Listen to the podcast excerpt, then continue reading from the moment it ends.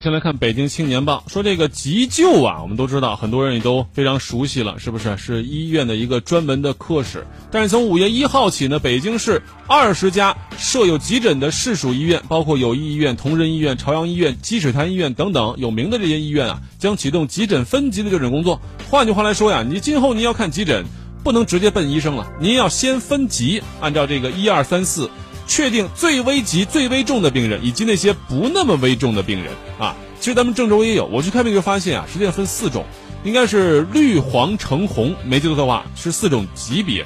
为什么呢？就咱们国家这个急诊呢，有的时候真的不是特别急，什么呢？得比如说白天没时间看病上班啊，只能晚上去看急诊，对不对？有的呢是门诊挂不上号，只能去看急诊。但问题是呢，您这个急诊明显就不那么急，所以而有的时候呢。急诊却是一场生命通道，对吧？所以说，首先还是要让那些危重的患者优先就诊。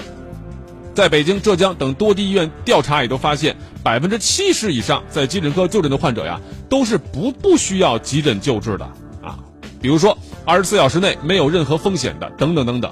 这不但加重了工作负担呢，也占用了宝贵的急诊资源。所以说，这个急诊分级啊，打破了传统的先来后到的排队就医模式，必须要按。病情的危重等级来排队，所以说这种急诊分诊制度如果在北京实行有有效的话呢，很可能将推广到全国。也希望所有的患者或者说群众也能够理解：今天我为别人让道，明天别人为我让道。学会了换位思考，尊重医生的专业判断和价值。